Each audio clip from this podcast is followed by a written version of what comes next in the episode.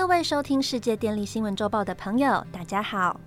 最近，美国能源资讯局 （EIA） 公布一项电力调度资讯，认为随着美国加州太阳能发电资源的增加，鸭子曲线 （Duck Curve） 的鸭肚子会变得越来越沉，造成电力调度日益困难的情况。什么是鸭子曲线呢？由于太阳光电是一种间歇性能源，日出开始发电。逐步上升到中午时段，达到发电量高峰之后，在傍晚时段因太阳下山，逐步下降，最后停止发电。而为了平衡各时段的用电需求，传统电厂必须因应太阳能起伏不定的发电量，在早上太阳能发电量增加时，将部分机组卸载，以避免电力供过于求。然而，在傍晚时分，太阳能发电量骤减时，又要快速提升传统电厂的发电量，来补足晚上太阳能不发电的电力缺口。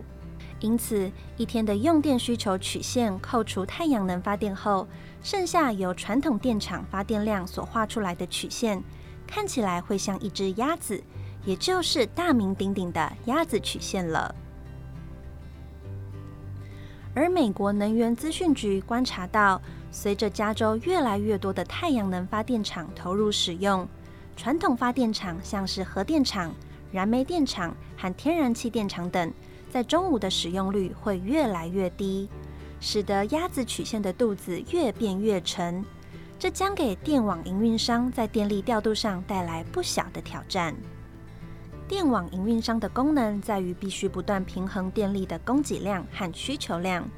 在深夜时，大多数消费者都在睡觉，许多企业也都关门了，因此电力需求在夜间最低。早上时，随着人们醒来，企业开始营业，电力需求开始增加，并且持续维持在较高水准。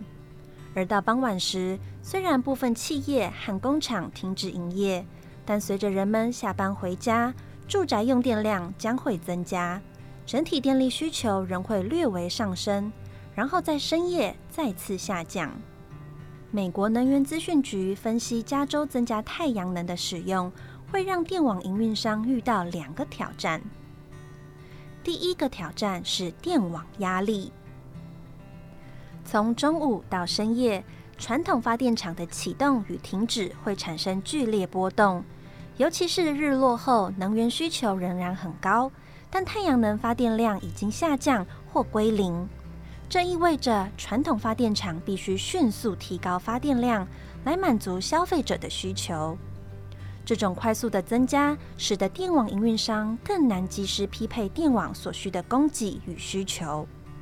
此外，与传统发电厂不同，再生能源无法随意充分调度来满足需求。如果太阳能发电量超过电网的使用量，营运商为了保护电网的运作与平衡需求，可能不得不减少太阳能发电量。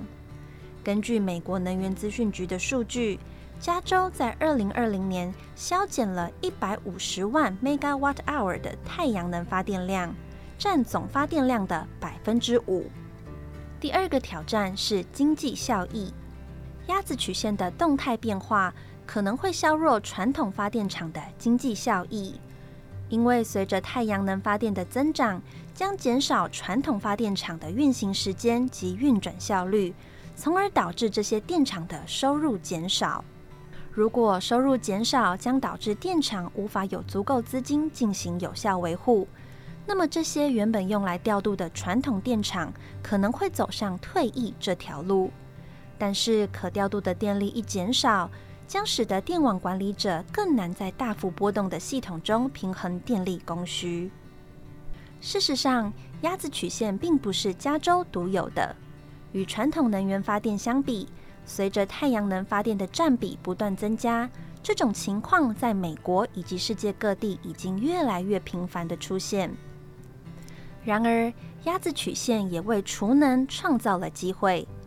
大规模部署电池等储能系统。可以将白天产生的部分太阳能储存起来，供应晚间太阳西下后使用。储存一些中午的太阳能发电，可以使鸭子曲线变得较为平缓，也就是让鸭肚子变小。而在晚上需要时，再调度储存的太阳能发电即可。加州目前正在迅速建设电池储存设施，截至二零二三年四月，电池容量已经从二零一八年的零点二 Gigawatt 增加到四点九 Gigawatt。电网营运商计划到今年年底，在该州再建设四点五 Gigawatt 的电池储存容量。这说明了太阳能以及储能电池的热潮已经开始，而且会变得越来越热门。全球风险管理公司 DNV 表示，太阳能搭配储能，尽管项目总成本高，但在价格方面仍具有一定的优势。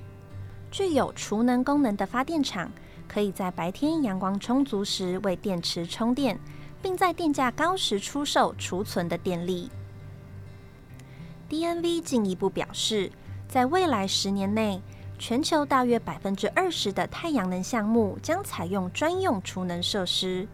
到二零三八年，太阳能和储能共治项目的价格优势将会超过成本劣势，使这些项目会更具吸引力与竞争力。到二零五零年，此类项目的规模将达到百分之五十左右。综合以上报道，我们可以知道，随着各国追求近零目标，在能源转型过程中，势必会循序渐至大量的再生能源。而随着再生能源大量并网，它的占比越高，压肚子就会越大，造成电力调度方面的挑战也会越大。然而，危机就是转机。这也让各国不得不重视储能的发展与加快布局速度，才能迎头赶上。不仅可以有效减缓鸭子曲线的变化，也能借此开创新的商机。以上是本周世界电力新闻周报的整理报道。国际上电力的大小事，我们会持续密切关注，并且跟大家分享。若喜欢我们的频道，欢迎与好朋友分享哦。我们下周再见。